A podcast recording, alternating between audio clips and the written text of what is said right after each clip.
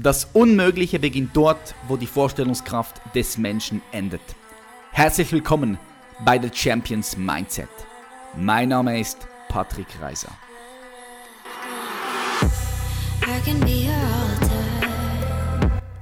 Ladies and Gentlemen, welcome back zu einer weiteren Podcast-Episode von The Champions Mindset. Richtig schön, dass du heute wieder mit dabei bist. Ich hoffe, es geht dir mega gut. Heute sprechen wir über das eine Thema, wo sehr viele Menschen wissen, hey, das ist ein Thema, womit ich mich mal beschäftigen sollte, aber die meisten Menschen tun es nicht. Und das ist so schade, weil wir sprechen über dein Benzin. Wir sprechen über Ernährung heute mit dem Experten im deutschsprachigen Raum. Vielleicht sogar der Experte auf der Welt. Er gehört sicher zu den Top-Experten weltweit, wenn es um Ernährung geht, vor allem um die pflanzliche Ernährung. Und äh, ja, wir sprechen heute mit Nico Rittenau. Nico Rittenau studierte Ernährungsberatung und befindet sich aktuell im Masterstudiengang der Mikronährstofftherapie und Regulationsmedizin. Er kombiniert also seine Fähigkeiten als ausgebildeter Koch mit dem Ernährungswissen seiner akademischen Laufbahn um Innovation zu kreieren, bei denen guter Geschmack auf Gesundheitsbewusstsein und nachhaltigen Konsum trifft. Als Hochschuldozent, Seminarleiter und Speaker vermittelt er das Thema Ernährung mit großer Begeisterung, indem er Fachwissen evidenzbasiert, aber dennoch lebendig und praxisnah verpackt. Nico hat im September 2018 ein Buch auf den Markt gebracht mit dem Namen Vegan Klischee AD. Das Buch gilt auch als die vegane Bibel. Also es ist ein richtig geiles Buch, über 450 Seiten, wo er die häufigsten Klischees zur veganen Ernährung wissenschaftlich fundiert beleuchtet. Das Buch wurde innerhalb kürzester Zeit zum Bestseller und gilt mittlerweile als Standardwerk im Bereich der pflanzlichen Ernährung. Und wenn du jemand bist, der sich ernährt, ja, wenn du jemand bist, der isst, und das wirst du ziemlich sicher sein, wenn du hier zuhörst, dann lade ich dich ganz herzlich dazu ein, voll und ganz hier anzukommen und hier reinzuhören. Ganz egal, was du auch jetzt gerade isst, ob du Fleisch isst oder nicht. Ähm, wirklich völlig egal, weil du kannst sehr viel da aus diesem Gespräch rausziehen. Und ich denke nochmal, um hier abzuschließen und dann gleich dem Nico das Wort zu begeben, Ernährung ist doch so wichtig. Wir, wir tun es jeden Tag, wir ernähren uns jeden Tag. Warum? Warum? Bitte nicht einfach einmal kurz in dieses Thema reinfuchsen, einmal für einen Monat, vielleicht für zwei Monate sich mit diesem Thema auseinanderzusetzen. Einfach einmal, einmal. Und dann musst du es nie wieder groß tun. Und dann hast du für die nächsten 100, 110, 120, 130 Jahre einfach Ruhe. Klar, es kommen immer wieder mal neue Studien raus. Aber wenn man dann da muss man einfach wieder ein bisschen dranbleiben, immer mal wieder kurz reingucken. Aber das machst du einmal, einmal und du holst so viel raus. Ja. Also, ich sage ganz herzlich willkommen, Nico Rittenau. Nico! Mein Lieber, danke schön für die Einladung. Richtig geil, welcome in the show. Danke. Ich feiere es, dass du äh, jetzt hier bei mir zu Hause bist. Vielleicht für alle Zuhörerinnen und Zuhörer geben wir ein bisschen Kontext. Unser Meeting heute war geplant um 10. Yes. äh, ich musste das verschieben. Wir haben jetzt 5 Uhr, weil ich ganz spontan an eine Mastermind eingeladen war in Luzern, eben äh, in so einem Schloss. Und ähm, in den letzten zwei Tagen boah, da war extrem viel los. Wir haben uns krass ausgetauscht, waren extrem kraftvolle, powervolle Menschen da, die alle ja, die Welt in eine positive Richtung verändern möchten. Schön. Und du bist ja auch einer von diesen Menschen. Ich gebe mein Bestes. Genau. Darum haben wir das Ganze hier verschoben und machen das super spontan. Wir haben hier nichts vorbereitet, wir machen das einfach ganz real wie eigentlich immer. So, ich würde gerne den Zuhörerinnen und Zuhörern ein bisschen Kontext über dich geben. Sehr gerne. Hm, was ist dein Background? Ich meine, du warst nicht immer Buchautor, hast nicht immer Seminare und Hallen gefüllt, Hast du eine Ausbildung gemacht? Hast du eine Schule gemacht? Hast du studiert? Gib doch da mal ein bisschen Background. Sehr gerne. Ich versuche es äh, komprimiert zu halten. Ich komme ursprünglich aus einem ganz anderen Feld. Ich bin eigentlich Touristikkaufmann mhm. und hatte früher mal den Wunsch, Hotelmanager zu werden, irgendwo auf den Cayman Islands, ein schönes Luxushotel zu managen, so die Füße im Sand und so weiter. Aber am Weg dahin bin ich mit dem Thema vegane Ernährung, mit dem Thema nachhaltiges Leben und ähnliches in Berührung gekommen. Und ab einem gewissen Punkt machte mein damaliger Wunsch einfach für mich persönlich keinen Sinn mehr. Und ich komme ja ursprünglich, wie man wahrscheinlich spätestens jetzt gehört hat, aus Österreich, habe dort die Touristikkaufmann-Ausbildung gemacht an den Kerner Tourismusschulen, habe dann Unternehmensführung studiert in Wien und bin dann eben über Umwege nach Berlin gekommen, mit dem Veganismus in Berührung gekommen. Und als mir dann immer wieder Leute gesagt haben, das ist doch nicht gesund, das kannst du nicht machen, dachte ich mir, eigentlich weiß ich es auch nicht wirklich. Und weil ich Dinge nicht nur glauben, sondern wirklich wissen wollte, habe ich dann angefangen, zuerst für mich persönlich, einfach aus privatem Interesse, Ernährungsberatung im Bachelor zu studieren, um mir diese Frage zu beantworten, kann ich mich denn vegan ernähren? Und als dann klar wurde, dass man mit der pflanzlichen veganen Ernährung eben nicht nur etwas Gutes für die Umwelt und die Tiere tun kann, sondern auch für die eigene Gesundheit, war für mich die Sache privat zumindest klar. Und ab einem gewissen Punkt war dann, also bin mit dem Koch-Background ja dann nach Berlin gegangen, habe dann für mehrere Unternehmen gekocht, habe dann angefangen, Kochshows und Kochkurse zu machen. Aber an einem gewissen Punkt hat sich das dann aber eben mehr und mehr in die Ernährungsschiene verlagert, weil da einfach mehr Nachfrage da war. Weißt du, wir haben so viele gute vegane Köche in Deutschland, aber wir hatten und haben auch bis zum heutigen Tag eigentlich nicht so wahnsinnig viele Ernährungsfachkräfte in dem Bereich. Und das habe ich dann äh, gerne gefüllt, diese Lücke. Okay. Wie kommt das Interesse dich mit Ernährung so tief zu beschäftigen? Woher kommt es?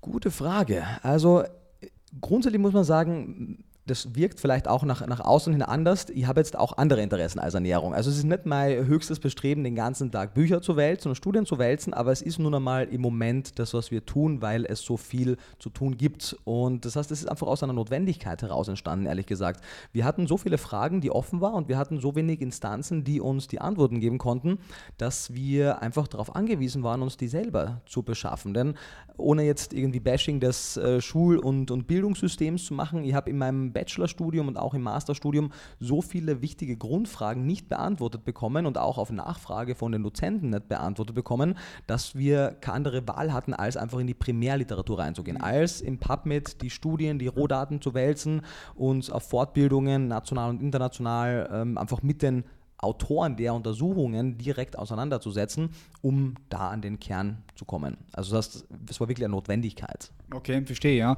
Jetzt bei der Ernährung ist es ja immer so, da gibt es ganz viele verschiedene Lager, ganz viele verschiedene Perspektiven.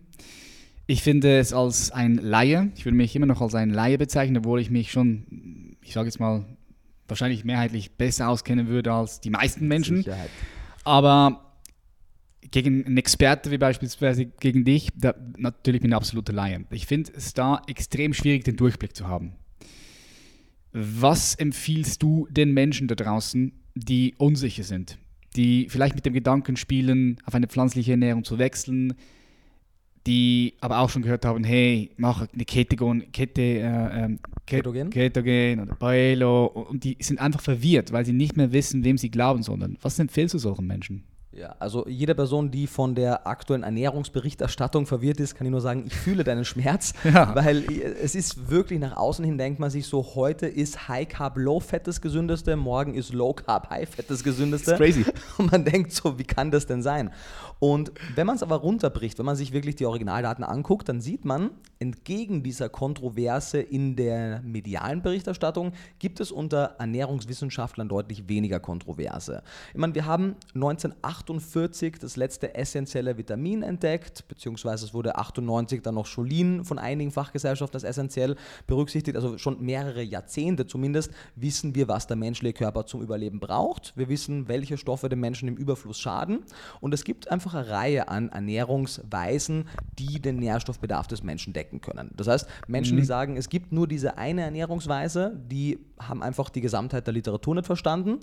Aber wenn man anfängt, Ethik, Ökologie, Ressourcenschonung und diese Dinge mit reinzurechnen, dann kommt man eben auf eine kleinere Auswahl an Ernährungsweisen. Und warum ist meine Empfehlung eine rein oder zumindest mindestens überwiegend pflanzliche Ernährung? Die überwiegend pflanzliche Ernährung lässt sich sehr gut aus der Literatur ableiten. Ich meine, jede Fachgesellschaft rund um den Globus, Deutschland, Österreich, Schweiz, also selbst auch die, sagen wir mal, etwas vegan kritischeren Fachgesellschaften, ebenso wie die in Australien, Kanada, Großbritannien und Amerika, all diese Fachgesellschaften empfehlen eine pflanzenbetonte Ernährungsweise, wo mindestens drei Viertel der Kalorien aus vollwertigen pflanzlichen Lebensmitteln kommt. Und das ist äh, die ressourcenschonende Art und Weise, sich zu ernähren, einfach weil die Veredelungsverluste, wenn wir Tiere füttern, um dann Tiere zu essen, einfach ein Faktor sind, weil die mehr Ressourcen ja. brauchen und ähm, aus gesundheitlichen Gründen gut nachvollziehbar. Und der Schritt zu einer rein veganen Ernährungsweise, den ich gehe und den immer mehr Menschen gehen, muss man sagen, das ist ein rein ethischer. Also da, es ist nicht korrekt und das wird auch oft aus den veganen Lagern fälschlicherweise gesagt, dass es jede Menge an tierischen Produkten negativ wirken würde. Überhaupt nicht. Es kommt auf die Verarbeitung, auf die Qualität, auf die Fütterung drauf an. Ohne Frage sind viele der tierischen Produkte heutzutage minderwertig produziert. Aber das muss man halt differenzierter angehen, das Thema. Und mhm. Und um das jetzt runterzubrechen, ist natürlich, allein über die Fragestellung können wir eigentlich zwei Stunden sprechen. Die Zeit haben wir leider nicht, zumindest beim ersten Mal nicht. Letztendlich, was ich empfehle, ist, die, die fünf Hauptlebensmittelgruppen Vollkorngetreide, Hülsenfrüchte, Obst, Gemüse, Nüsse und Samen als die Basis deiner Ernährung werden zu lassen. Und zwar egal, ob das eine Mischkost ist, also omnivore Ernährung, eine vegetarische oder vegane.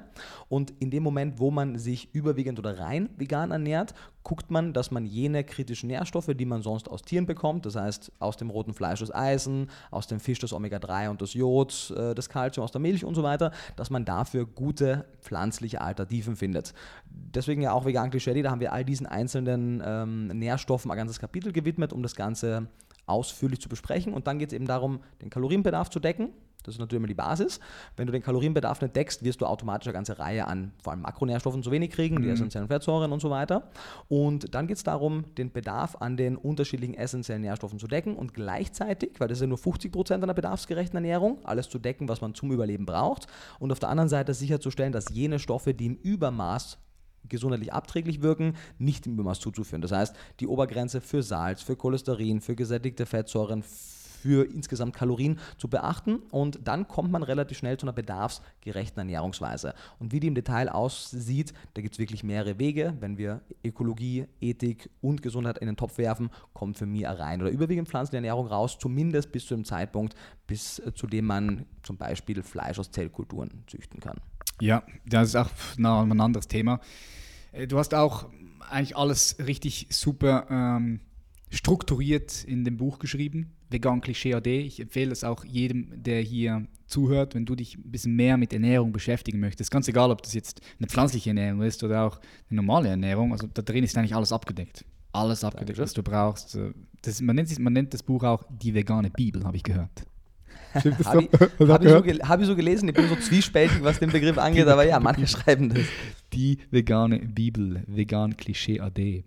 Was sind denn so die drei häufigsten Mythen, mit denen du in Kontakt kommst, wenn du an Seminaren sprichst? So die drei größten Fragen oder Mythen, die auftauchen. Ja, also die, der erste große Mythos, das ist vielleicht auch unterteilt in mehrere kleine, Leute haben einfach Sorge, dass sie gewisse Nährstoffe nicht kriegen, weil sie fälschlicherweise denken, tierische Produkte hätten ein Monopol auf irgendeinen Nährstoff. Weil sie grundsätzlich den, den wichtigsten Basisgedanken noch nicht fassen und, und greifen können, dass Nährstoffe nicht ursprünglich aus dem Tier kommen. Wenn wir mhm. über Omega-3-Fettsäuren sprechen, für den manche Leute die Fischölkapseln oder den Lachs essen würden, dann sind das von Mikroalgen, wie zum Beispiel das Ketohydrium, produzierte langkettige Omega-3-Fettsäuren, die sich nur im Laufe der Nahrungskette ansammeln. Das Hebeneisen im roten Fleisch ist im Endeffekt über die Nahrungskette aus dem Boden Boden, über die Pflanze, über das Tier zu uns gekommen. Und natürlich unterscheiden sich manchmal die Bioverfügbarkeiten von den Stoffen. Das kann man über richtige Kombinationen aushebeln. Aber grundsätzlich ist es wirklich dieser fälschliche Gedanke, dass tierische Produkte etwas haben, was wir nirgendwo anders bekommen. Und das ist einfach faktisch nicht korrekt. Selbst so der kritischste Nährstoff in der veganen Ernährungsweise, das Vitamin B12, ist ja ein bakterielles Produkt. Mhm. Weder Pflanzen noch Tiere produzieren das.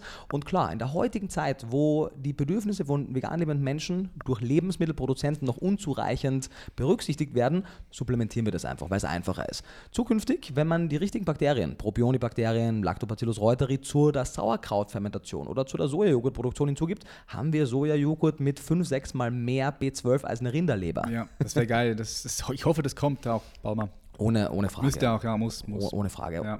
Oder selbst wenn man es nicht über die Produktion macht, zumindest die Anreicherung ist ja in vielen Ländern auch schon gang und gäbe. Mhm. In Deutschland da noch weniger. Du sagst, diese, dieser fälschliche Gedanke, tierische Produkte haben ein Monopol auf irgendeinen Nährstoff, ist so vielleicht der erste Mythos. Gehört auch das Protein, der, der, du kannst nicht Muskeln aufbauen.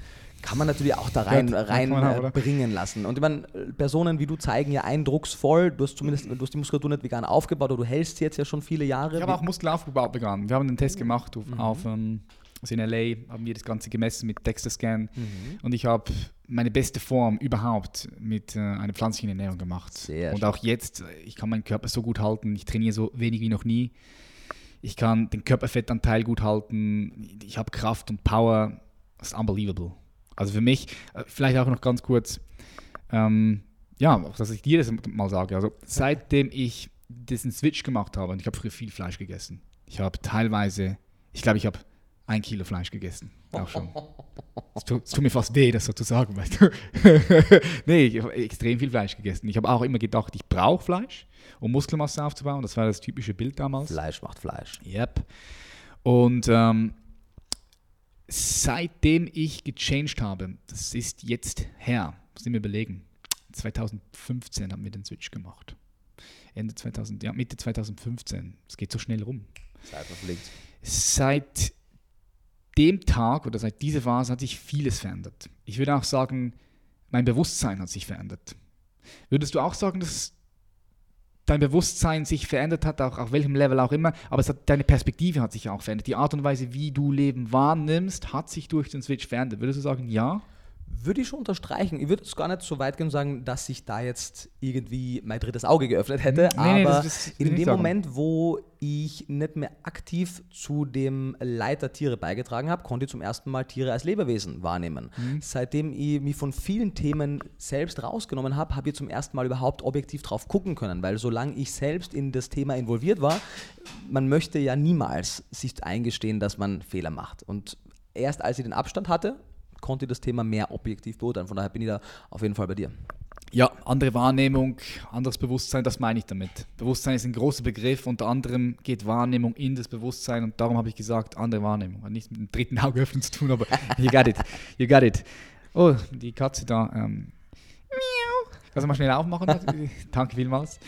Yeah. Ähm, ja, der erste Grund hast du gesagt. Lass uns nochmal die, die, zweite, die zweiten größten Myth, Myths noch hier auf den Tisch bringen. Was sagen dann sonst noch so die Menschen zu Sehr dir? gerne, sehr gerne. Aber auch noch im Jahr 2020, gerade jetzt, auch vor wenigen Wochen, gibt es immer noch auch Mediziner, Medizinerinnen, die der Meinung sind, dass gerade in kritischen Lebensphasen, also Schwangerschaft, Stillzeit, Kleinkindesalter, dass das zumindest dann ungeeignet wäre, sich vegan zu ernähren, Ja. obwohl wir ja schon lange Daten haben, die das Gegenteil zeigen. Weißt du?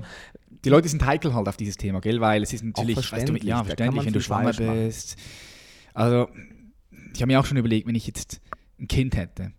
Also definitiv würden wir es pflanzlich ernähren, bis zu diesem Zeitpunkt, wo es natürlich selber entscheiden kann. Da will ich nichts forcieren.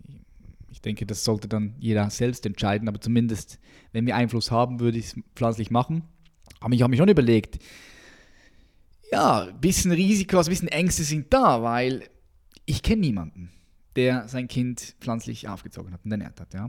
Aber du, kann, du sagst, alles easy. Du, easy, easy ist es ja nie. Also, sich auch mischköstlich, sich gesund zu ernähren, ist nicht easy.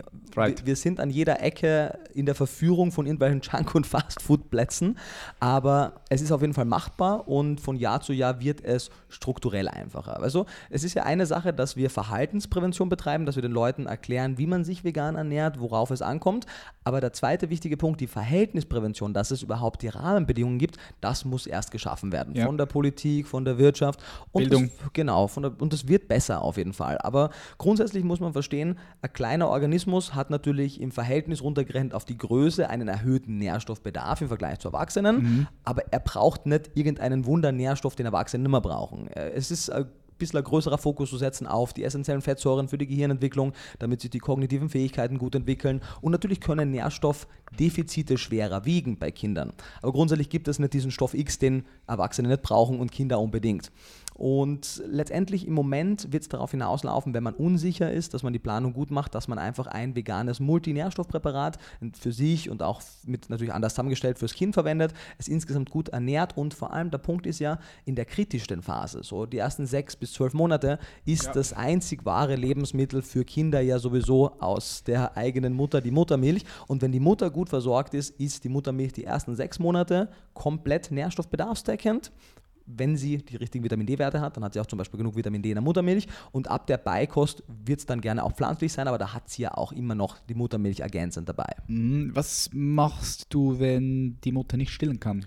Ja, das ist eine berechtigte Frage. Grundsätzlich einmal wirklich die Leute dazu animieren, alles zu versuchen. Ich glaube, viele Leute versuchen auch ein bisschen zu wenig. Das hat zum einen natürlich, wie gut der Milchfluss ausgeprägt ist, hat was mit Nährstoffversorgung zu tun. Mhm. Genügend Flüssigkeit, genügend Protein, genügend Nährstoffe, genügend Kalorien. All diese Dinge können den Milchfluss verstärken. Und dann bin jetzt keine Hebamme, aber ich würde denken, dass es eine ganze Reihe auch an äh, weiteren Punkten gibt, wie man, wie oft das Kind anlegt und so weiter, wie der Milchfluss hier stimuliert wird. Also ich glaube, da kann man noch mehr rausholen, aber wenn man jetzt in einem fiktiven Fall wäre, dass es nicht funktioniert, es gibt äh, zumindest, ich kenne die Situation mehr in Deutschland, ich gehe auch davon aus, in der Schweiz ähnlich ausgeprägt, äh, Milchbanken, wo Mütter, die zu viel Muttermilch haben, die hinbringen können Was? und dann kann man sich das gut kontrolliert von da holen. Also ich würde wirklich alles versuchen, dass man Muttermilch bekommt. Sollte der Fall eintreten, dass es nicht möglich ist, ich meine, in Amerika wird mittlerweile auch schon knapp 100 Jahre Soja-Säuglingsanfangsnahrung verwendet. Knapp, ich glaube, ein Viertel, wenn ich mich nicht irre von den Daten her, mhm. äh, der Kinder bekommen Säuglingsanfangsnahrung mhm. auf Sojabasis. Und seitdem Jod dabei ist, das war in den ersten Jahren leider nicht dabei, hat man übersehen, aber seitdem der Jod dabei ist, gibt es hier keine Daten, die zeigen, dass die Kinder mit der Soja-Säuglingsanfangsnahrung im Vergleich zu den mischköstlichen Säuglingsanfangsnahrungsprodukten schlechter abschneiden. Mhm. Ähm, Spannend. Genau, in Deutschland und wahrscheinlich auch in der Schweiz ist die Verfügbarkeit von Bio-Soja-Säuglingsanfangsnahrungsprodukten äh, schlecht ausgeprägt. Da gibt es äh, von Babyrie und von anderen Marken so auf Mandelbasis und auf Reisbasis Anfangsnahrungsprodukte. Wichtig, ich sage es nur einfach, obwohl es eh klar ist, Säuglingsanfangsnahrung ist ein eigenes Produkt. Also manche, man gibt ja Einzelfälle, wo Mütter ihren Kindern Sojamilch anstatt Muttermilch geben und natürlich ja. das ist nicht adäquat, ja, ja, sondern eine nährstoffbedarfsdeckende Säuglingsanfangsnahrung. Mhm. Oh, ich sehe hier auch ein kompletter Markt, der da auch geschaffen wird, ja, in den kommenden zehn Jahren, also allgemein, aber ab jetzt schon, ja. Ich hätte zehn bis Da fehlt noch viel. Ja, ich bin gespannt, was du noch machst und so. Ja. Dazu kommen wir dann später zu deinen Projekten nach. Das interessiert mich auch. Was genau, also bin noch einen dritten Punkt schuldig. Yep, genau. Yep. Ich muss mich glatt äh, entscheiden, weil es noch so viele gäbe, mhm. aber ich glaube, ein wichtiger Punkt, weil es auch so ein bisschen mein Steckenpferd ist, weil ich auch meine Bachelor-Thesis zu dem Thema geschrieben habe, ist die Soja-Kontroverse. Wollte ich jetzt, ah. hier habe ich mir aufgeschrieben, gerade jetzt, da, weil, weil du hast vorhin auch das Wort Soja in den Mund genommen, mhm. betreffend der Milch, ja. da bin ich jetzt echt pumped, was du sagst. Das ist auch eine Frage, die Julia dir heute stellen möchte, weil ähm, sie ist da auch immer wieder unsicher und ich gebe ihr da zwar so meine, mein Feedback, aber dir glaubt sie, weißt du. Darum freue ich mich schon darauf. Sehr gerne. Ja. Vielleicht auch ein bisschen zum, zum Background. Grundsätzlich einmal ich war extrem überrascht, als ich im Laufe der sieben Semester meines Studiums nichts dazu gelernt habe. Das heißt, zu denken, nur weil eine Person einen Bachelor oder einen Master in Ernährungswissenschaft, Ernährungsökotrophologie äh, oder eben Ernährungsberatung hat, heißt das noch nicht, dass die Person was über das Thema weiß. 100%. Nee, ich sag dir, ich weiß, woher, mhm. weißt du, ich kenne ich kenn dich ja. Ich genau. weiß, dass, also ich gehe davon aus, dass diese Information, die du rausgibst, dass die Hand und Fuß hat. Die weil, weil ich mich genau. beschäftigt habe mit deinem Buch und ich Genau, genau. Nur das vorab. Aber das ist wichtig, das, wichtige, das ist ein wichtiger Punkt, ja. Und weil ich eben, und da kommt es auch zu dem, das schließt sich der Kreis, weil ich die ganzen sieben Semester nichts dazu gelernt habe, habe ich meine Bachelor-Thesis dem Thema gewidmet, weil ich mir wirklich einmal dieses halbe Jahr Zeit nehmen wollte, nur darüber zu recherchieren. Und mhm. da gibt es auch wirklich viel. Und meine Bachelor-Thesis ging zum Thema Soja-Isoflavone, also diese Phytoöstrogene, die man im Soja findet und deren Wirkung auf Mammakarzinome bei der Frau, auf Brustkrebs. Und wenn man die Mechanismen da verstanden hat, kann man auch viele weitere Fragen beantworten in Bezug auf, verweiblicht es Männer, ist es ein Problem für die Schilddrüse und so weiter. Und grundsätzlich einmal, das ist natürlich, wir haben ein ganzes Kapitel zu dem Thema, man kann sehr viel dazu sagen. Wenn man das einfach runterbrechen möchte, es gibt Personengruppen, die Soja meiden sollten und das sind Sojaallergiker. Genauso wie ein Erdnussallergiker Erdnüsse meiden soll, müssen Sojaallergiker Sojabohnen meiden. Aber im Vergleich zu Erdnüssen ist die Schwelle, ab wann das Allergen wirkt, beim Soja deutlich höher. Soll heißen, während man beim Erdnuss wirklich Spuren schon allergische Reaktionen, auch schwere auslösen können, müsste man bei der Sojabohne etwas mehr davon essen, was eine gute Nachricht ist. Wie findest du das raus? Wie findet jemand raus, ob er gegen das allergisch Ja, ist? wenn man allergisch ist, merkt man das. Dann kriegt man allergische Reaktionen nach dem Konsum von Sojaprodukten. Also wenn man nicht akute, zeitlich relativ eng an dem Sojaverzehr angelagerte allergische Reaktionen hat, weiß man, man ist nicht allergisch dagegen. Das ist der Punkt. Man kann natürlich Tests auch machen, aber Mhm. grundsätzlich so merkt man das einmal. Kann es auch sein, dass man aufschwemmt vielleicht, dass man Wasser eher einlagert mit Soja? Hat Genau, Bio, biochemisch gibt es hier keinen Mechanismus, der es erklären könnte. Weil Mhm. grundsätzlich, was unterscheidet die Sojabohne von allen anderen Hülsenfrüchten? Es ist ihr Gehalt an sogenannten Isoflavonen, das sind Phytoöstrogene. Und die wirken ähnlich wie das körpereigene Östrogen, das Beta-17-Östradiol, aber zwischen 100 und 10.000-fach schwächer. Soll heißen, bis du die Menge an Sojabohnen isst, damit du überhaupt eine hormonähnliche, östrogenähnliche Wirkung hast, müsstest du praktisch nur noch Sojaprodukte essen. Es gibt zwei Einzelfälle in der Literatur, die haben das gemacht, so 5 Kilo Tofu am Tag über Jahre hinweg. Die hatten dann tatsächlich proöstrogene Effekte. Abgesetzt ging es wieder weg. Aber in den Mengen, und das ist das Interessante, warum ich den Leuten, also wenn es sich herausgestellt hätte, dass Sojabohnen ungesund wären, kein Problem, würden wir sie nicht essen, gibt es ja genug andere in der veganen Ernährung und überall anders. Aber die Daten, wie zum Beispiel die Shanghai Breast Cancer Survivor Study zeigen das, die großen Krebsgesellschaften zeigen das, der regelmäßige Konsum von Sojaprodukten, wenn er schon in den ersten Lebensjahren und dann auch weiter kontinuierlich stattfindet, reduziert das Risiko für hormonsensitive Brustkrebsarten und erhöht es nicht, entgegen mancher unqualifizierter Aussagen. Das ist einmal ein wichtiger Punkt. Ähm, kann es Männer verweiblichen? Anhand der so schwachen Wirkung nicht, es sei denn, du isst praktisch nichts anderes. Es wirkt gerade bei Frauen oft als Antiöstrogen, weil es so schwach wirkt und da die Östrogenrezeptoren blockt für das körpereigene Östrogen, Ja. was gut ist. Film Game Changer. Ich glaube, das ist auch eine. Wird auch gesagt. Ja, ja. Sehr schön, genau. Meine, Sojabohnen sind sogenannte selektive Östrogenrezeptormodulatoren. Lange Wörter. Die wirken ähnlich wie, also vom Mechan- Mechanismus her, wie zum Beispiel Medikamente, die bei Brustkrebs verwendet werden. Tamoxifen ist ebenfalls so ein selektiver Östrogenrezeptormodulator. Die haben mehr ähm, Tendenz in der Brust zu wirken, wo es gut ist, und weniger Tendenz im Knochengewebe zu wirken, was wichtig ist, weil Östrogen Knochenstruktur aufbaut. Von daher sind Sojabohnen wirklich das Beste bei der Welt und es ist kein Zufall, dass ein großer Kulturkreis Sojabohnen zwar nicht als Grundnahrungsmittel hat, aber als kontinuierlicher Teil. Plus die zwei ältesten Bevölkerungsgruppen weltweit essen regelmäßig Soja. Die Adventisten, Loma Linda, Kalifornien und Okinawa, Japan. Ja, Japan, genau, genau. Yep.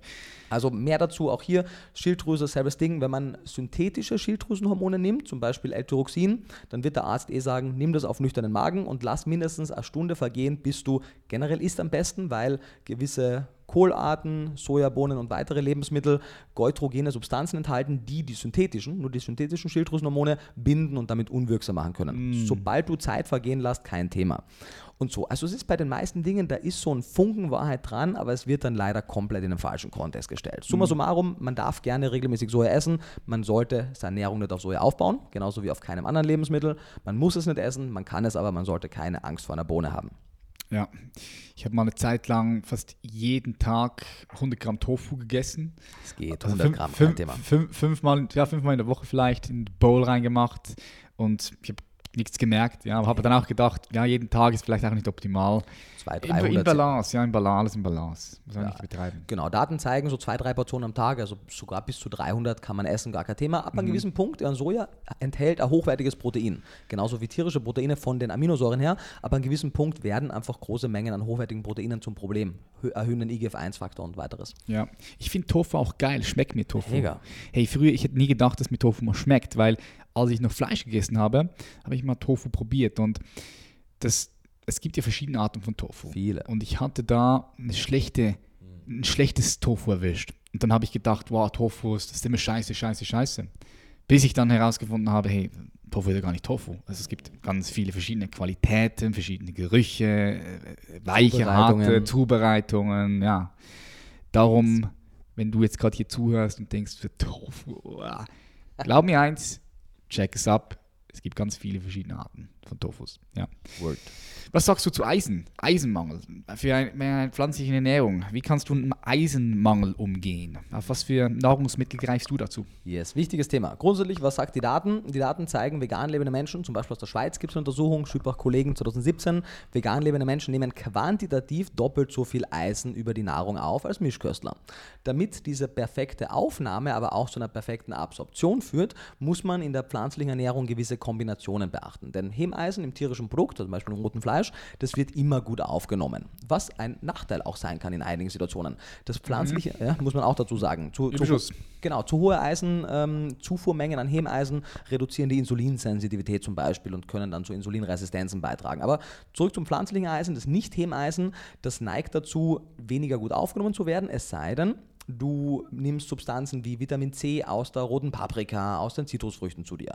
Oder du isst Karotten, Süßkartoffeln mit Beta-Carotin dazu. Oder Schwefel über Zwiebel und Knoblauch.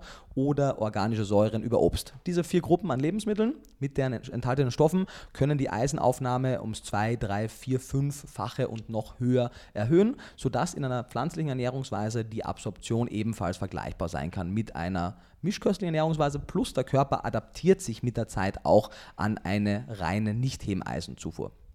Ja, macht Sinn. Ähm, für, für, viele, für, viele Leute ist das teilweise wahrscheinlich ein bisschen zu kompliziert, weil, sie, das, weil, weil, weil sie, diese Kombinationen nicht, ja. nicht, nicht checken. Ähm, ja, okay, was muss ich jetzt mit dem nehmen, dass ich das besser aufnehmen kann? Machen es ganz einfach. Kannst du, ja, gib mal, gib, mal, gib mal Feedback da. Ja, also wir kommen wieder zurück zu den fünf Hauptlebensmittelgruppen. Ja? Vollkorngetreide, Hülsenfrüchte, Obst, Gemüse, Nüsse, Samen. Nüsse und Samen sind eine. Und wenn wir daraus wählen, werden wir diese Kombinationen, über die ich gerade gesprochen habe, automatisch haben. Das ist das Schöne. Was enthält viel Eisen in der pflanzlichen Ernährung? Die Vollkorngetreide, die Hülsenfrüchte, Nüsse und Samen, diese Gruppen. Und das Obst und Gemüse, was ich dazu esse, wird diese Stoffe haben. Wenn ich als Dessert ein paar Obst, also bei Obstsorten wie, keine Ahnung, Heidelbeeren esse oder mir einen Apfel mache, äh, die organischen Säuren darin werden die Eisenaufnahme verbessern. Zwiebeln und Knoblauch haben wir in fast jedem Essen drin, wird automatisch die Eisenaufnahme verbessern.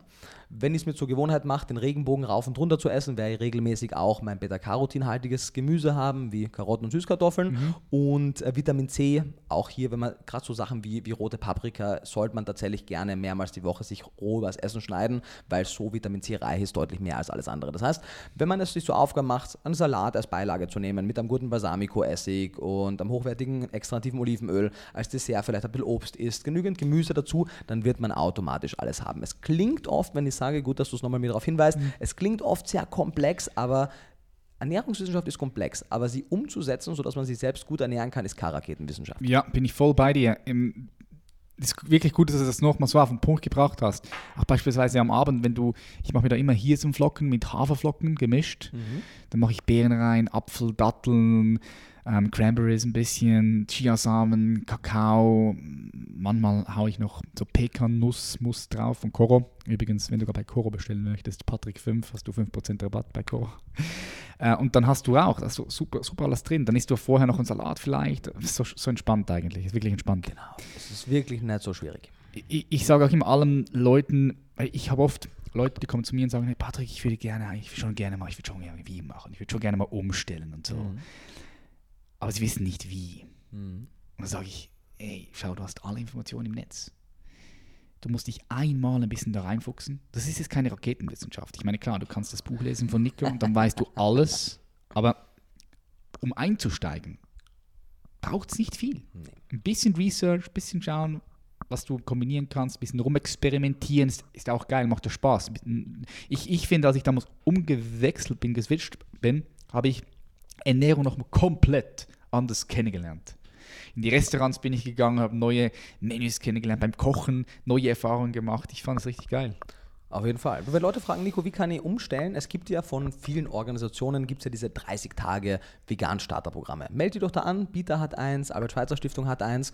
Da kriegst du dann jeden Tag Informationen in kleinen, leicht verdaulichen Häppchen und, und dann wirst du über das Thema gut informiert. Plus, wenn man möchte, weil du ja, wie du gesagt hast, Vegan-Klischee, die geht schon sehr tief. Mhm. Wir haben so die Kernaspekte aus dem Buch, im neuen Kochbuch in zehn einfachen Tipps aufgeschlüsselt die man wirklich leicht umsetzen kann. Und wenn man die sich anguckt, mit den Rezepten gemeinsam, dann kriegt man da einen sehr guten Start. Geil, wo kann man das Kochbuch holen? Ab dem 17. Februar überall. Ab dem 17. Februar, perfekt. Wie viele Seiten hat das Buch? Das Buch hat äh, nur unter Anführungszeichen 250 Genau, also dünner, weil ja auch ein Kochbuch und kein Ernährungsratgeber, aber wirklich einmal runter komprimiert auf die wichtigsten Essentials. Mhm.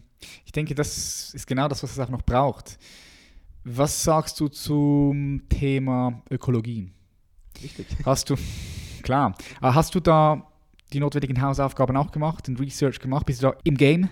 Also ich bin auf jeden Fall nicht so tief im Game wie in Ernährungswissenschaft, ja. weil es nicht mein Fachgebiet ist. Daher bin ich auch insgesamt zurückhaltender mit absoluten Zahlen. Aber die Tendenzen kann man anhand einer tieferen Recherche auch als nicht Fachperson durchaus bekommen. Also wir haben, wir haben ja auch zum Beispiel wie MyLab ein Video zum Thema Vegan und Umwelt gemacht hat, mit dem Dr. Kurt Schmiedinger, mit dem äh, Dr. Kobiela, also mit Umweltwissenschaftlern auch gesprochen und mein, das ist ein bisschen weit vorgegriffen schon, aber in 2021 wird ein Buch von mir erscheinen, das auch die ökologischen Einflüsse auf unsere Ernährungsweise mehr, be äh, mehr beachtet und mehr beschreibt. Das heißt, spätestens da gehen wir tief in den Research rein. Grundsätzlich gibt es da auf beiden Seiten falsche Informationen. Ja? Vegane Ernährungsweise ist nicht immer per se die ressourcenschonendste, aber im Durchschnitt ist sie ressourcenschonender und zwar deutlich ressourcenschon mhm. ressourcenschonender wie eine westliche Mischkost, weil wir sparen uns deutlich Fläche. Man muss nicht viele Futtermittel für Tiere anbauen und die dann essen. Die Veredelungsverluste, sprich wie viel Kalorien man in einen Organismus reingeben muss, damit man Fleisch und Eier und Käse rauskriegt, das ist safe, das ist klar, ja. nie eins zu eins. Also das ist kein, keine Maschine, die von alleine läuft, das musst du füttern. Das heißt, flächenmäßig auch wenn die Zahlen sich unterscheiden, aber man spart Fläche. Man äh, spart Wasser, wobei man hier natürlich unterscheiden muss zwischen dem, dem blauen Wasser und dem grünen. Und da gibt es ja Unterschiede, also ob es jetzt äh, Regenwasser ist oder Grundwasser. Oder aber grundsätzlich ist es wassersparender. Wir haben natürlich auch nicht mehr das Thema, dass wir Regenwald niederholzen müssen, um Futtermittel am anderen Ende der Welt zu pflanzen für unsere äh, Rinder und andere Tiere in Deutschland. Ja. Das ist natürlich ein wichtiger Faktor. Äh, die Diversität, die durch die industrielle Tierhaltung an anderen Spezies eingeschränkt wird, das Artensterben könnte deutlich zurückgehen, wenn wir uns weniger von tierischen Produkten ernähren würden oder sie anders produzieren würden. Und dann natürlich, was auch ein Thema ist, sind die Treibhausgasemissionen, die auf den CO2-Äquivalent gemessen werden.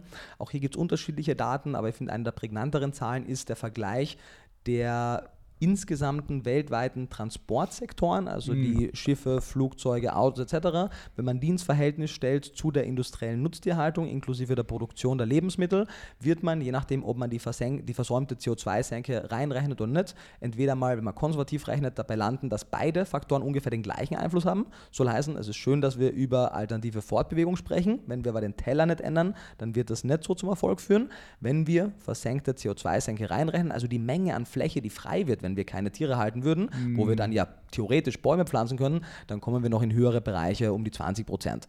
Das heißt, die genauen Zahlen, da können sich Leute darüber streiten, das ist auch nicht der Punkt, aber zu sagen, dass es nicht einer der wichtigsten Einflussfaktoren wäre, wie wir uns ernähren auf unsere Umwelt, ist schlicht und ergreifend nicht haltbar. Ja, yep, 100% bin ich auch voll bei dir. Ich meine, jetzt haben wir die drei Punkte hier, wir haben die Ethik mal angesprochen ganz am Anfang. Ich meine, die ist klar, da kann man nicht viel darüber sagen. Was, ich meine, was möchtest du darüber sagen? Ähm, Tiere leiden. Das wissen wir. Das wissen ja. wir, das ist ein Fakt. Da kann, man, da kann man gar nichts darüber sagen. Dann haben wir den gesundheitlichen Aspekt, den du angesprochen hast.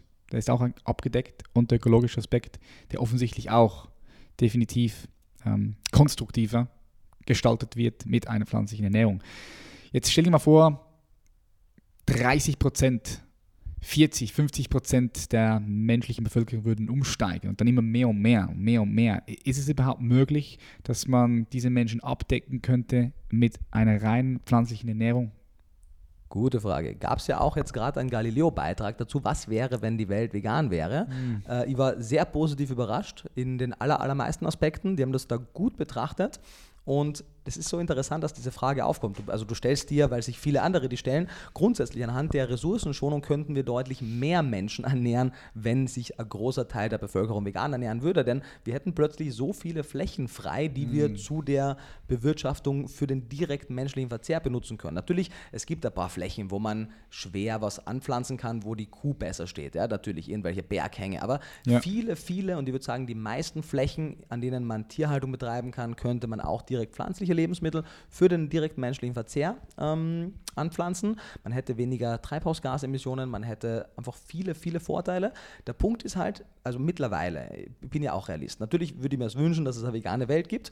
Der Faktor, wenn wir aber wirklich was verändern wollen, zumindest in den nächsten 10 bis 20 Jahren, bin ich mittlerweile auch dazu übergegangen zu sagen, hey, wir sitzen ja alle im selben Boot Und egal, ob du jetzt vegan werden möchtest oder nicht, lass uns doch gemeinsam was verändern. Im Sinne von, Jonathan Safran Foer sagte das einmal ganz gut, es ist egal, ob die halbe Welt vegan wird oder halb Amerika oder halb Deutschland oder ob die ganze Welt, ganz Amerika oder ganz Deutschland den Konsum tierischer Produkte um die Hälfte reduziert. Mm. Für Tierwohl, Ökologie etc. wäre ja. es dasselbe. Und von daher würde ich hier ansetzen, weil es der größere Hebel ist. Und wenn du nicht vegan werden möchtest, okay, aber eine Carnivore-Diät ist weder ethisch, ökologisch noch gesundheitlich wirklich rechtfertigbar. Und von daher lass es uns bitte pflanzenbetont machen, anders werden wir die wachsende Bevölkerung mit den 10 Milliarden Menschen in 2050 nicht ernähren können. Ja, ist gut, dass du das ansprichst, weil das ist natürlich auch ein großes, großes Topic, die Überbevölkerung. Ja. Nicht nur, was wir machen mit der Ernährung, sondern auch äh, in ganz vielen anderen Bereichen. Da gibt es auch krasse Theorien. ich lasse die jetzt mal hier im Raum. Ähm, jetzt, du machst extrem viel, du gehst raus auf allen möglichen Plattformen, YouTube-Channel hast du, yes. Instagram bist du am Start. Yes. Ähm, Gibst Seminare, Ausbildungen auch? Jupp, das Institut. Was, äh, was macht, wie, wie, wie, wie läuft die ab? Das ist eine sechsmonatige Grundausbildung in Küche, also in Kulinarik und in Ernährung am Plant-Based Institute zum sogenannten Plant-Based Chef and Nutritionist. Das heißt, wir wollen im Prinzip die Ausbildung bereitstellen, die wir selber immer gerne gehabt hätten. Was mm. wir uns halt mhm. über Jahre, teilweise die anderen auch über Jahrzehnte sich aneignen mussten, wollen wir kompakt in sechs Monate reingeben. Am Plant-Based Institute kann man sich online alles äh, angucken. Dieses Jahr leider schon alles vergeben, aber ab 21 geht es wieder los. Und es sind sechs Monate, in jedem Monat eine Woche Präsenzphase plus drei Wochen vertiefendes Eigenstudium unter unserer Anleitung natürlich und am Ende eine Abschlussprüfung in Ernährung und Küche. Und dann weiß man, wie man lecker kocht, aber gleichzeitig gesund und gesund kocht, sodass es aber auch schmeckt. Wow, das ist geil. Hast du das, habt ihr das ins Leben gerufen? Du, wir sind vier Leute, die es ursprünglich ins Leben gerufen haben. Der Boris Lauser, der Sebastian Kopin und die Stina Spiegelberg mit mir gemeinsam. Mittlerweile macht Stina andere Projekte und wir haben äh, die Pink Elephants, die Daisy und den Flippo in der, in der Backwoche dabei und mittlerweile auch den, Volk, äh, den Volker Mehl, das ist auch ein guter Koch, aber den, oh mein Gott, äh, Sodam Göpp. Entschuldigung, ja. Sodam, wir lieben dich. Sodam, genau, Sodam, der auch ein sehr großartiger Koch ist, der auch die Gastromodule macht. Wow, genau. das ist geil. Das ist echt das ist eine geile Ausbildung. Denke ich, hat sehr viel Potenzial auch, weil du bist halt im Flow, sagen wir mal, oder sagen wir es einfach so, zur richtigen Zeit am richtigen Ort auch. Momentan viele vegane Köche werden gesucht auch. Ja. Ähm, die pflanzliche Ernährung wächst immer noch. Es ist ein wachsender Markt, darum sehr spannend, ja.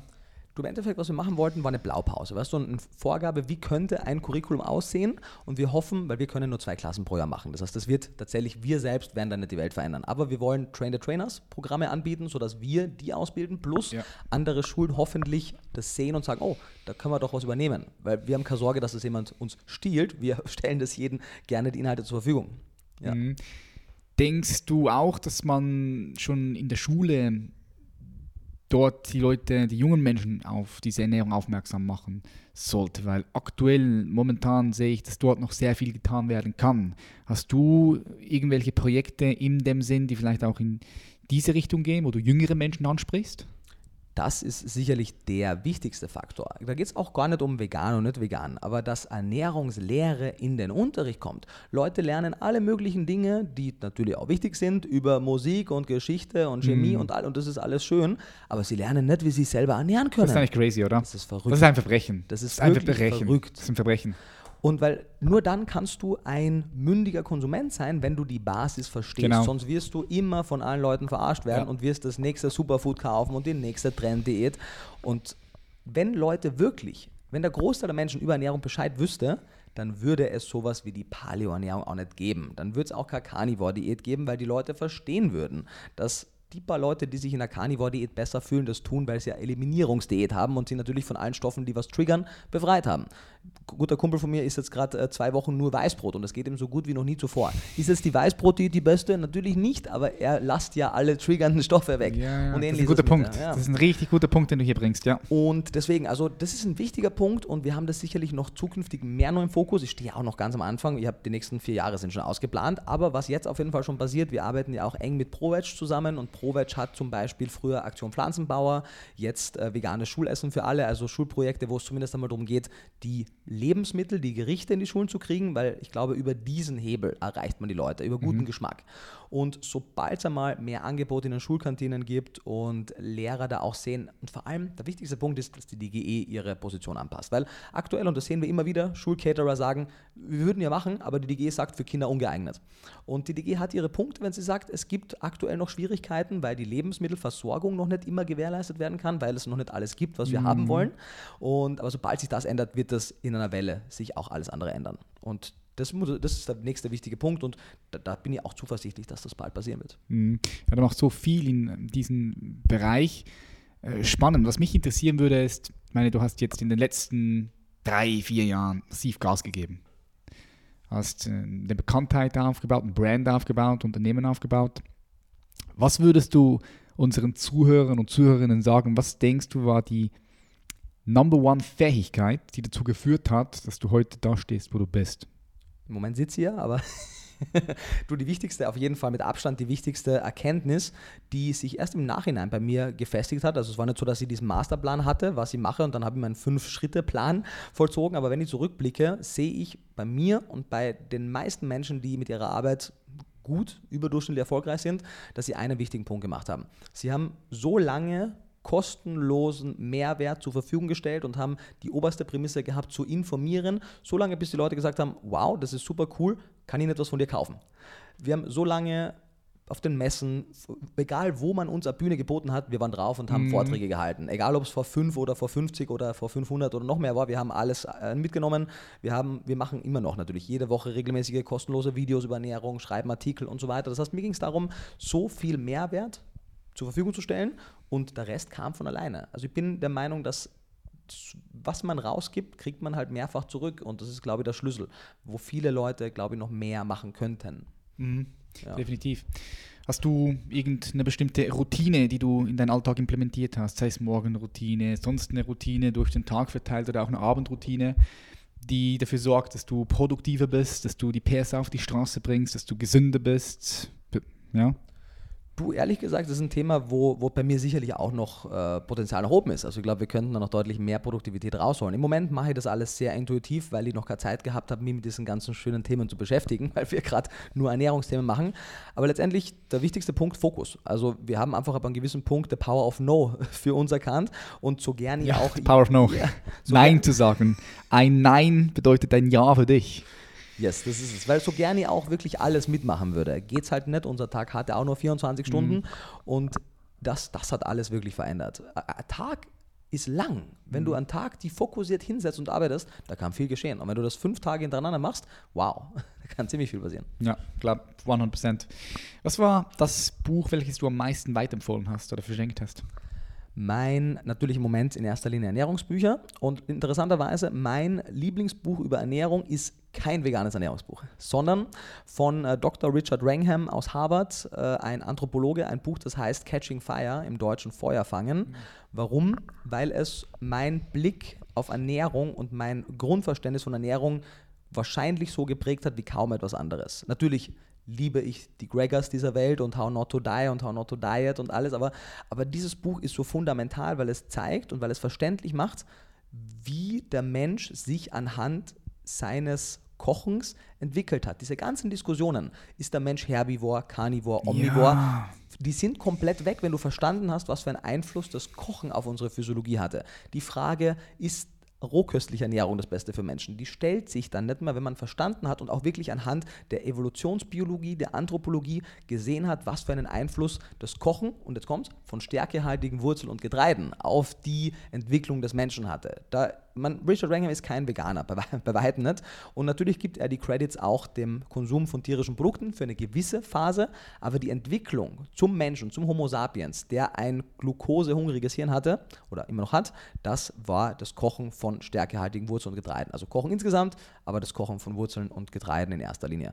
Und das, das Buch, das ist das hat man in einem halben Tag durch. Das geht so schnell, das ist auch gar nicht so wahnsinnig dick, ähm, aber es ist fundiert, es ist, hat seine Referenzen an den wichtigen Stellen und das sollte wirklich jede Person lesen. Dann hätte man viele Diskussionen nicht mehr. Ja, ich finde eh diese Diskussionen ein bisschen Nonsens, weil der Mensch ist extrem anpassungsfähig. Und ganz egal, wo er war, im Dschungel, in der Wüste, in den Bergen, in der Antarktis, der Mensch hat einfach sich angepasst und hat das gegessen, was es auch gab. Auch, ja. Und dann mit Landwirtschaft und Anbau, dann hat sich eh komplett alles verändert. Das ist, was du sagst, ist so wichtig und das muss man wirklich noch unterstreichen. Diese Suche des Menschen nach der Ernährungsweise, die für uns perfekt passt, ist die Suche nach etwas, was es nicht gibt. Ja. Es hat sich nicht die Umwelt an den Menschen angepasst, sondern der Mensch an die Umwelt. Und deswegen ist es absurd, dass wir fragen, was hat denn der Mensch vor 20.000 Jahren gegessen? Erstens können wir das heute nicht mehr rekonstruieren und zweitens ist es nicht so relevant, denn die Idee, dass sich unsere Gene nicht angepasst hatten, nur weil halt 12.000 Jahre ein Wimpernschlag sind, ist Blödsinn. Mhm. ME1, NAT2, wir wissen die Gene, die sich angepasst haben. Yes. Das ist ein wichtiger, wichtiger Punkt. Höre ich nämlich auch immer wieder, diese Diskussionen, die einfach Nonsens sind, in meinen Augen. Du hast vorhin ganz am Anfang angesprochen, ähm, als ich dich gefragt habe, was du für Interesse hast und alles. Du hast gesagt, du hast nicht nur Ernährung äh, oder Interesse an Ernährung, klar. Hast du sonst gerade momentan Bereiche, wo du tiefer einsteigen möchtest? Und was bist du gerade dran? Was interessiert dich gerade? Womit beschäftigst du dich gerade am meisten momentan? Du auf jeden Fall. Also momentan noch, einfach weil wir gerade noch so viele Deadlines auch haben für die neuen Bücher, noch ist es auf jeden Fall weiterhin die Ernährung, aber ich habe schon auf jeden Fall Themen im Kopf. Also was jetzt in den nächsten Wochen auch noch interessant wird, ich betreue auch eine vegane Band, mit der gehen wir auf Tour. Also Das habe ich gesehen, habe ich genau. reingeguckt. Genau, das heißt, da, da bin ich stark involviert. Da ist jetzt gerade die erste EP fertig, zwei weitere kommen dieses Jahr noch. Generell, ich, ich bin großer Fan von Musik, von so vielen Genres und Musik äh, und auch natürlich die, die, die Texte von vielen Künstlern haben mich einfach so berührt, wie das äh, geschriebene Texte gar nicht könnten. Von daher, ich bin großer Musikfan. Ansonsten finde ich das ganze Thema der Persönlichkeitsentwicklung natürlich wahnsinnig spannend. Äh, auch jetzt gerade durch den Benny, der da immer wieder mir spannende Sachen vorliest und sagt, hey, liest dir das durch, liest dir das durch. Ähm, fe- feiere ich auf jeden Fall. Da, da habe ich noch ganz, ganz viel ähm, Potenzial auf jeden Fall noch nachzuholen und aufzuholen. Und ansonsten sportlich, das Thema Sport finde ich super spannend, was, was es da alles zu entdecken gibt. Eigentlich sind so die, und natürlich, uh, und natürlich Schlaf. Also das, Mhm. ähm, why we sleep, genau. Wie wichtig ist Schlaf und was kann man machen, um besser zu schlafen? Und wenn man das hat, wenn man seine Gesundheit einmal wirklich zusammen hat und sein Energielevel zusammen hat, dann steht einem ja die Welt offen. Ja. Und deswegen ist auch, wenn Leute sagen, ja, warum sollte ich mit Ernährung beschäftigen? Weil du die sonst mit allem anderen nicht mehr lang beschäftigen wirst. Mhm. Boah, das hast du so schön gesagt. So ein schöner Nugget hier. Schreib das auf. Nimm das mit. Ich nehme auch mit, du bist sehr neugierig. Yes. Allgemein neugierig, wispe, wispehungrig. Das ist schön, weil das lässt dich weiter wachsen und dich entfalten. So wichtig, dass Leute neugierig sind. Wenn Leute nicht mehr neugierig sind, schlafen sie ein. Jo, aber nicht, nicht gut, nicht Ja, erholsam. ja, schlafen ein und verpassen das Leben. Zum Beispiel, weißt du, sind nicht mehr lebendig genug, sind nicht mehr interessiert. Du hast angesprochen Musik mit deiner Band. Was, was machst du dort? Singst du dort? Spielst du ein Instrument? Nee, Was macht gar nichts davon. Ich, Ja. bin ja, also ich bin ja ehrfürchtig vor wirklichen Künstlern und Musikern und würde mir deswegen gar nicht anmaßen. Letztendlich, die, die Idee war folgendes. Ich habe immer wieder in der Vergangenheit großartige Künstler gesehen, die unfassbar unerfolgreich waren. Obwohl, oder vielleicht auch gerade deswegen, weil sie so großartige und damit auch komplexe Kunst gemacht haben. Und ich habe in vielen Fällen gemerkt, meine Arbeit als Ernährungswissenschaftler ist unglaublich verkopft.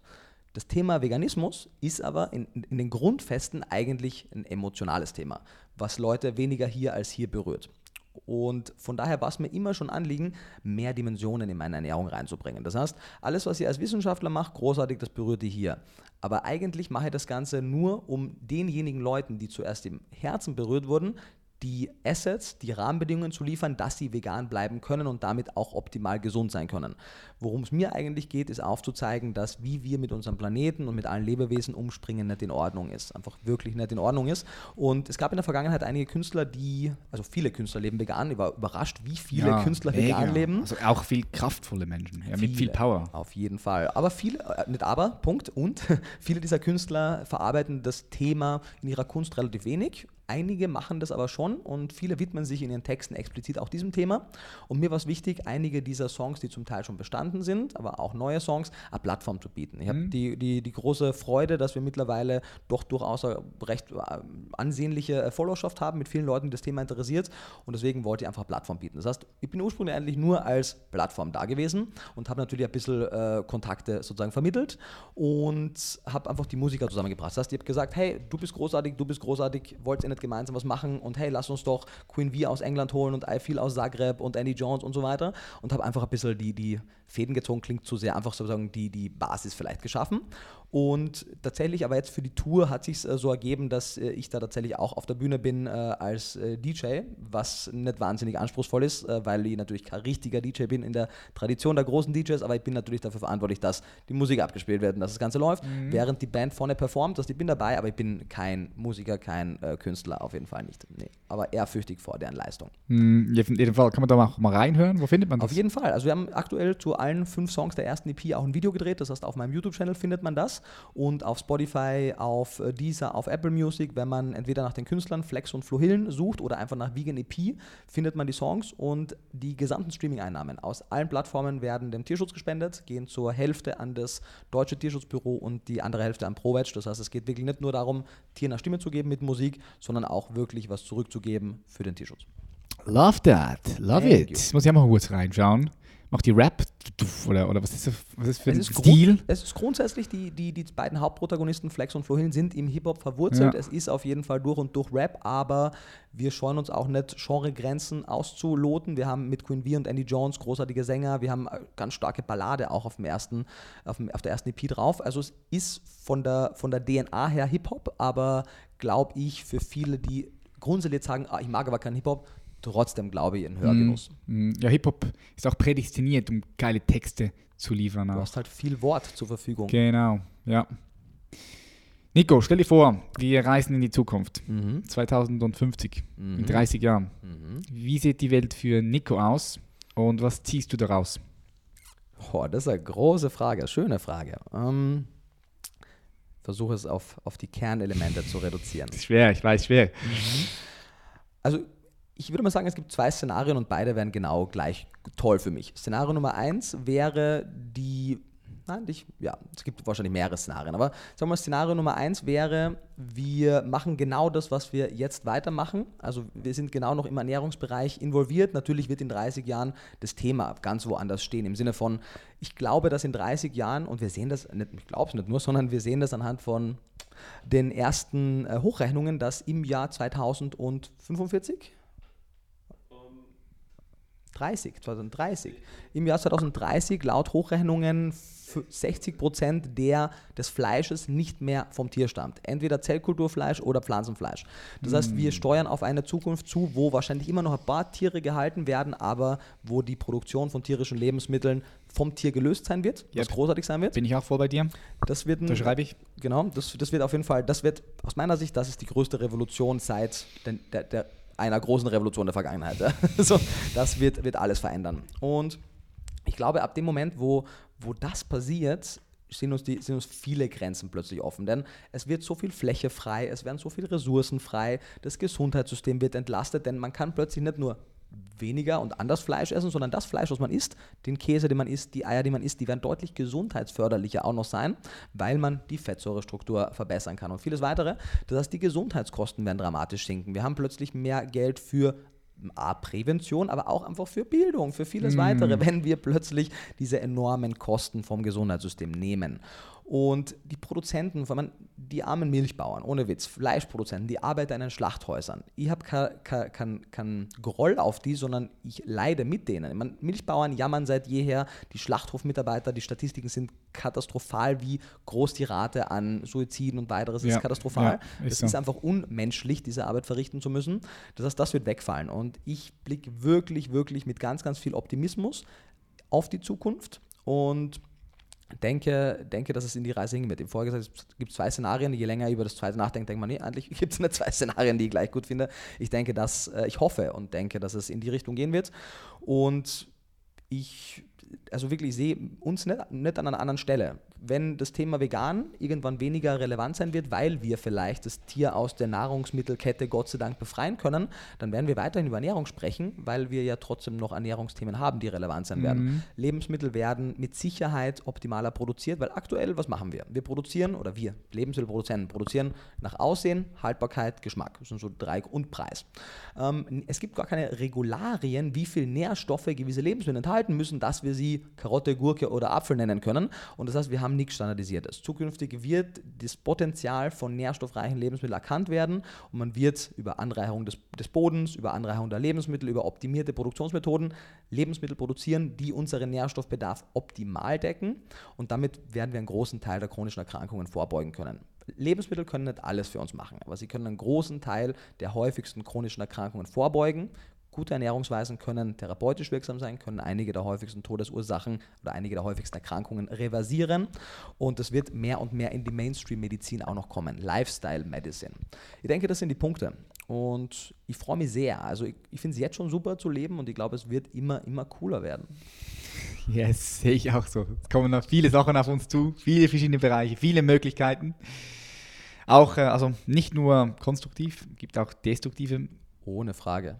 Ganz klar. Aber ich denke, am Ende des Tages ist immer wichtig, was du daraus machst. Was du siehst, genau. Was, was du siehst, was du daraus machst, ja. Ich hätte hier noch eine Frage zu dem Punkt, dass ja, wir hier in der Schweiz beispielsweise auch Bauern haben. Bauern, die haben jetzt noch Tiere, halten Tiere. Was passiert mit all diesen Bauern, wenn die Tiere nicht mehr da sind? Wichtige Frage. Wurde auch im äh, Galileo-Beitrag angesprochen, dort nicht ausgeführt bis zum Ende. Grundsätzlich einmal zwei, zwei Anmerkungen. Das Ganze passiert nicht über Nacht. Das heißt, es ist eine Industrie, die sich im Wandel befindet und in jeder Industrie, die sich in den letzten Jahrzehnten oder Jahrhunderten im Wandel befand, ist es immer gewesen, dass die Leute, die innovationsgetrieben waren, sich transformieren konnten und von diesen Entwicklungen profitieren konnten. Und ja, ohne Frage gibt es einige Verlierer in diesem System, aber das System insgesamt gewinnt. Und das ist der Punkt. Und aus meiner Sicht können wir kein in sich krankhaftes System aufrechterhalten, nur um Arbeitsplätze zu sichern, die man ummünzen könnte oder umschiften könnte.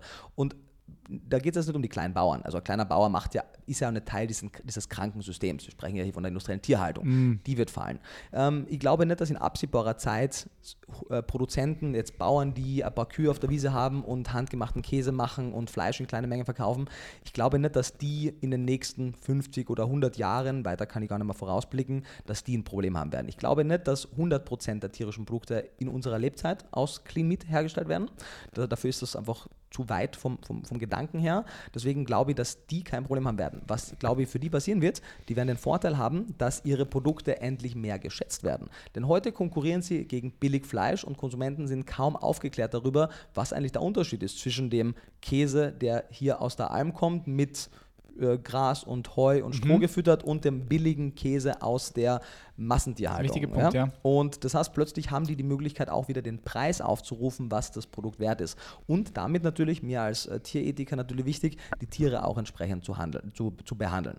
Bin ich der Meinung, dass es gut ist, wenn es größere Käfige gibt? Nein, ich bin der Meinung, es sollte keine geben, aber trotzdem natürlich sehe ich als Realist und als Reformist die Möglichkeit, dass es besser ist, so als im schlechteren Zustand. Mhm. Von daher glaube ich persönlich A, dass ich für die wirklichen Top- Top-Qualitätsprodukte nicht viel verändern wird, außer mehr Wertschätzung und ein einfacheres Leben.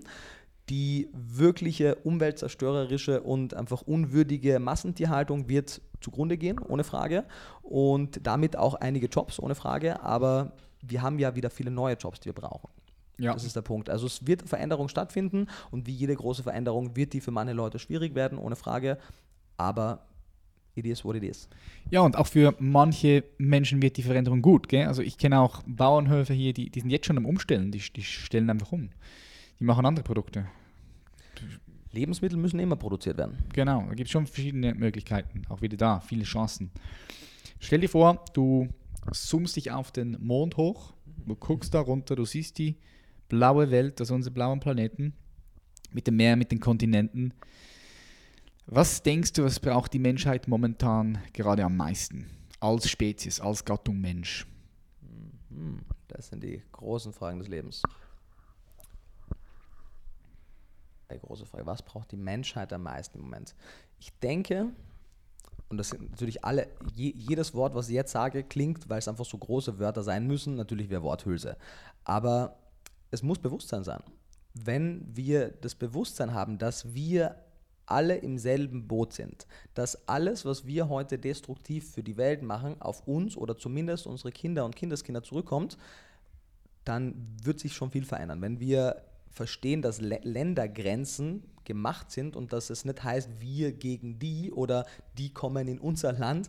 Ähm, da würde sich, würde sich viel verändern. Wenn man mehr Bewusstsein hat, hat man mehr Empathie, versteht man auch mehr, was um einen herum basiert, mit anderen Lebewesen, die zwar vielleicht nicht die eigene Sprache sprechen, aber sich trotzdem, ähm, sich trotzdem mitteilen können.